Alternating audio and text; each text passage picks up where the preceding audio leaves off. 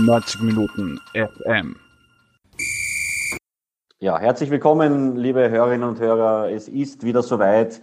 Der nächste Fodercast steht an der Reihe. Äh, die Frage ist, wie viel Fodercasts können wir überhaupt noch machen äh, in Bezug auf das Nationalteam? Äh, es werden wohl noch der ein oder andere wird es noch werden, aber trotzdem gibt es wieder einiges zu, zu besprechen und wir wollen das wieder in ganz kompakter Form machen und bedanke mich bei Momo, Kondi, dass du wieder dir die Zeit genommen hast dafür.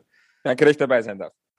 Ja, es ist insofern eine spezielle Situation, weil ich äh, am vergangenen Samstag bei einem runden Geburtstag von einem sehr guten Freund eingeladen war und das Spiel nicht live sehen konnte. Ich habe mir dann große Teile nachgesehen ähm, und äh, konnte mir so meinen Kater, äh, den ich am Sonntag hatte, ein bisschen, äh, ja, wie soll man sagen, relativieren. Aber ähm, ja, vielleicht ganz kurz in, in ein paar Worten, was haben wir am Samstag da eigentlich gesehen? Ja, zuerst einwegs, erwähnt, es muss der letzte Fotocast sein. Das sage ich ganz ehrlich. Wir können von mir aus einen zweiten Fotocast machen, wenn er dann wieder Sturm Graz Trainer wird in mehreren Jahren.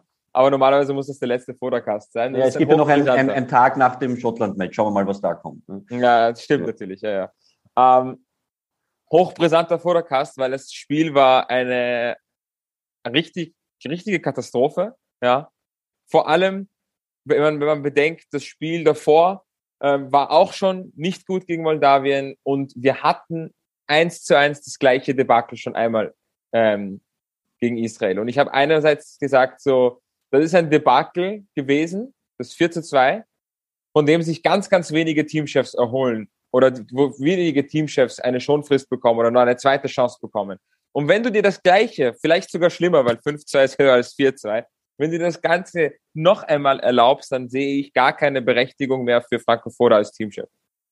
Okay, und wenn wir jetzt auf das Spiel konkret eingehen, ähm, Sie haben eigentlich gar nicht so Foda-like gespielt. Also ähm, wie kannst du dir das erklären oder, oder ja, was, was hat man da am Platz gesehen konkret?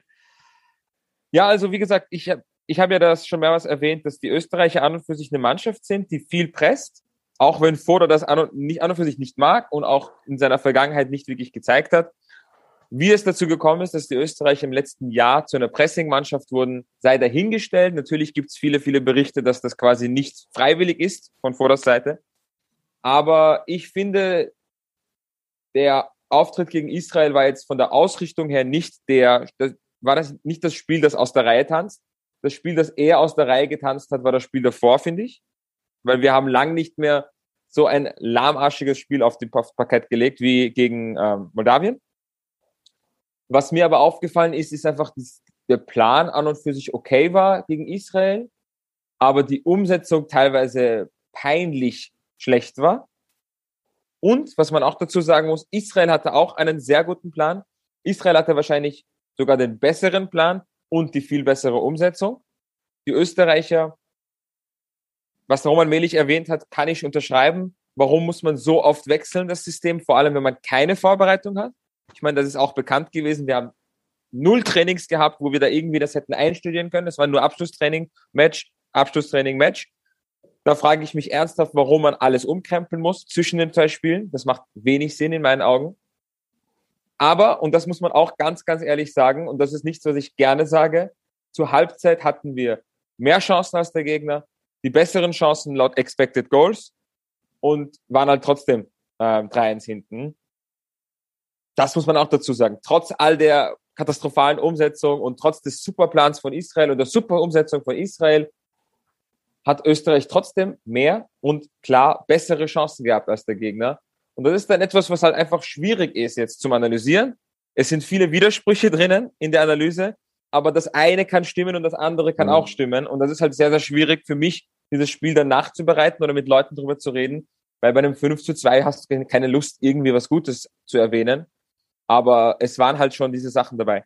Ja, eine These, die ich jetzt in den Raum stelle, äh, könnte schon ja die sein, dass ähm, so wie die Österreicher gespielt haben, dass das, äh, so wie du auch schon jetzt angedeutet hast, nicht unbedingt aus der Grundidee von Franco Foda kommt, sondern dass äh, so wie wir es auch in den letzten Monaten und Wochen ja schon gehört haben, die Spieler vermehrt hier ihren Einfluss geltend gemacht haben. Äh, es aber dann im Endeffekt trotzdem einen Trainer braucht, der ihnen sagt, wie das konkret ablaufen soll. Ähm, ist das vielleicht so ein bisschen äh, passiert am Samstag, dass die Spieler gesagt haben, na, wir wollen pressen, aber so wirklich den Plan, wie genau und was, äh, haben sie dann auch nicht äh, gewusst. Du, ganz ehrlich, ich bin voll bei dir, aber ich sag auch, das ist das genau, hundertprozentig das genau gleiche, der gleiche Spielfilm wie gegen Dänemark.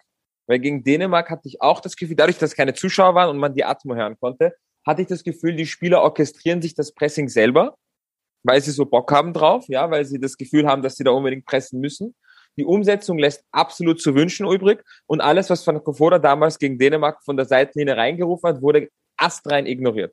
Das passt dann zu den EM-Berichten, wo man gehört hat, dass die Spieler einfach keinen Bock haben, das zu spielen, was Franco Foda spielen will.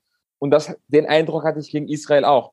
Da pressen die wild durch die Gegend, gewinnen dann auch wirklich vier, fünf Bälle der, im gegnerischen Drittel, was eine unglaubliche Quote ist. Also ich sag dir ganz ehrlich, dass man in so kurzer Zeit, in den ersten 15, 17 Minuten, vier, fünf Bälle im gegnerischen Drittel erobert, saubere Ballgewinn und dann wirklich einen Konter starten kann, das ist unwahrscheinlich.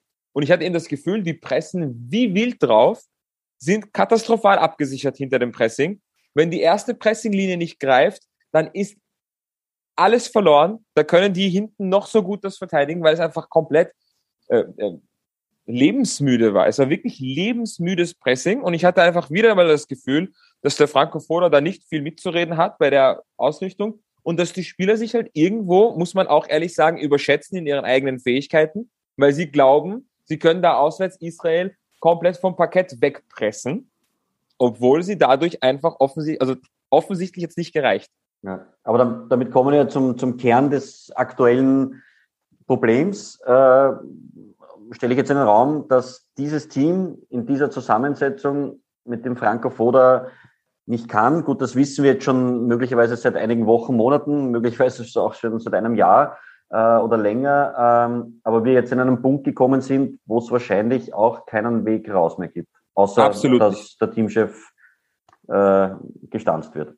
Absolut nicht. Also ich habe das vor der EM gesagt, ich habe das während der EM gesagt, ich habe das nach der EM gesagt, ich sage es jetzt wieder.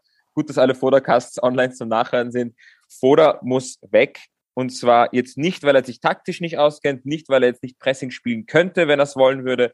Ähm, viele, viele, viele Gründe sind nicht ausschlaggebend. Was ausschlaggebend ist, ist, dass er menschlich einfach echt, echt, echt nicht gut ankommt bei der Mannschaft. Er hat schon oft Probleme gehabt in seiner Karriere mit seiner menschlichen Seite. Und ich habe genügend Rückmeldungen gehört von äh, Sturm über ÖFB-Team, Betreuerstab, was auch immer, dass er einfach nie, kein angenehmer Typ ist.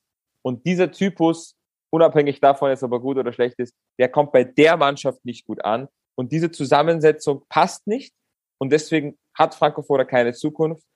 Man muss aber noch einmal auch ein bisschen die Spieler in die Pflicht nehmen, weil die Spieler müssen dann auch beim nächsten Teamchef einen Schritt entgegenkommen, können nicht einfach auf den nächsten Teamchef warten und dem auch wieder alles äh, mehr oder weniger ihn nach deren Pfeife tanzen lassen, und den Eindruck habe ich halt schon, dass die Spieler halt wirklich immer alles besser wissen.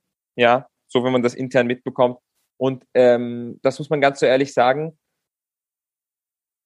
Ausreichend gezeigt haben sie nicht, dass sie wirklich alles besser wissen. Ja. Gut, aber das ist ja auch ein, eine, eine, eine gute These, um zu sagen, äh, gute Spieler allein reichen halt auch nicht. Es braucht halt auch einen, einen Trainer, der gemeinsam mit dem Team in eine Richtung zieht. So wie man es bei Israel und Willi Ruttensteiner wahrscheinlich gesehen hat. Absolut, ja. Also diese Einheit muss, muss eingeschworen sein und es muss halt natürlich eine führende Hand von außen geben. Nur sich selber am Platz organisieren. Ich kann mir nicht vorstellen, dass das über längere Zeit funktioniert. Kurzfristig kann man damit sicher Erfolg haben, aber über längere Zeit braucht es einfach diesen, diesen, diesen, dieses Staff, dieses, dieses Trainerteam darum und eine klare Linie und müssen alle an einem Strang ziehen. Das ist ganz klar. Ja. Jetzt abschließend, weil wir wollen es ja kompakt halten und wir wollen uns ja vielleicht noch ein bisschen Stoff für den Mittwoch aufheben. Ähm, was ist deine Meinung jetzt, unabhängig davon, ob wir jetzt gegen Schottland 7-0 gewinnen oder 0-1 verlieren? Ich glaube, das Kapitel Foda wird äh, so oder so irgendwann beendet sein. Ähm, würdest du es für gut befinden, zu sagen, äh, machen wir nach diesem Lehrgang schon einen Schlussstrich? Äh, jetzt unabhängig davon, ob es realistisch ist in der Durchführung, weil wir wissen, es gibt gerade die ÖFB-Präsidentensuche und so weiter und so fort und da ist und so alles blockiert. Aber wäre es gut zu sagen, jetzt nach diesem Lehrgang, nach den drei Spielen aus, es funktioniert nicht, geben wir einem neuen Trainer schon die Chance, im November äh, zumindest etwas aufzubauen für das Jahr 2022. Hundertprozentig. Alles andere wäre eine absolute Fehlentscheidung. Das muss man ganz klar sagen. Äh, alles andere wäre komplett äh, ja, Hanebüchen das, das kann man nicht bringen. Ja. ja. Und Passt. wie gesagt, es ist einfach schwierig, den, den, den, den, den öffentlichen Diskurs jetzt gerade zu führen, weil es einfach viele, viele Sachen sind, die auf den ersten Blick anders erscheinen, als sie dann tatsächlich sind. Und ein Beispiel, was ich gerne noch zum Abschluss bringen wollen würde, weil ich das mit vielen Leuten diskutiert habe, ist äh, Konrad Leimer. Ja, ist ein guter Spieler, und er wurde auch nach dem Spiel gegen Israel wirklich extrem gelobt für seine Laufarbeit und für seine Aggressivität. Und es wirkt einfach bei dem alles griffig, was er am Platz macht. Aber wenn man genauer hinschaut, hat er extrem oft unser eigenes Pressing ausgehebelt, hat riesige Räume im Zentrum hergegeben. Unser Mittelfeld war im Pressing fast gar nicht vorhanden. Er ist wild durch die Gegend gelaufen im Pressing. Im Ballbesitz hat er sich versteckt. Wir haben Roman Melichs Analyseszene in der zweiten Hälfte im Kopf. Er hat sich die Schuhe gebunden, obwohl er bei dem Spiel war und er sehen konnte. Er hat nicht versucht mitzuspielen hat oft Passwege zugemacht, hat viele Bälle verloren. Das möchte ich jetzt nur als kleines Beispiel nochmal für alle Zuhörer mit auf den Weg geben. Genauso wie Conny Leimer auf den ersten Blick super engagiert, aggressiv und, und, und griffig und super Pressing und einfach ein cooler Typ. Auf den zweiten Blick schaut das nicht so aus. Und das ist gerade generell im ÖFB-Team äh, die Thematik, dass es auf den ersten Blick so ausschaut, dass das läuft gut, das läuft schlecht, er ist der Schuldige und er nicht, aber in Wahrheit ist es wirklich ähm, viel komplexer. Ähm, du hast es schon angesprochen, Präsidium, diese ganzen Führungsetagen sind, sind verworren und, und wirklich arbeiten nicht so, dass es die Nationalmannschaft weiterbringt, ganz im Gegenteil. Ähm, Sportdirektor, Trainer, dieses ganze Tandem ist, ist kritisch zu beäugen, aber auch die Spieler, äh, ihre Eigeninitiative, so, so, so, sehr man einig, Eigeninitiative loben kann, muss man hier auch sagen, es geht in die falsche Richtung, teilweise ähm, Über, Übermut, Selbstüberschätzung und, und interne Konflikte. Ja, aber alles in allem wahrscheinlich einfach ein, ein Symptom dieser ähm, Thematik, die wir vorfinden mit, mit dem Teamchef, der mit dem Team nicht kann. Ja, und um den, den Hörerinnen und Hörern eine Karotte für die nächste Ausgabe äh, schon hinzuwerfen, ich glaube, wir werden uns im nächsten Podcast auch äh, darüber unterhalten, ähm, welcher Trainertyp äh, eigentlich da jetzt gefragt sein könnte. Jetzt gar nicht so sehr, vielleicht werden wir auch den einen oder anderen Namen nennen, aber ähm, wir kennen ja die, die Art und Weise, wie in Österreich Teamchefs äh, bestellt werden. Auch hier wird sich etwas ändern müssen, glaube ich. Sonst haben wir den, den gleichen Käse in eineinhalb Jahren wieder. Äh, aber wie gesagt, das werden wir uns dann im nächsten Podcast unterhalten. Jetzt warten wir mal das Schottland-Spiel noch ab. Äh, vielleicht wird es eher ein Offenbarungseid. Schauen wir mal, was da passiert. Und ähm, dann hören wir uns wieder. Auf jeden Fall danke, Momo, für die Zeit.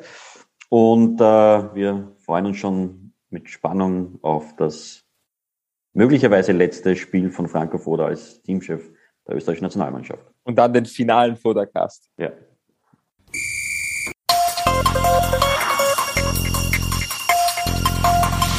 Neunzig Minuten FM.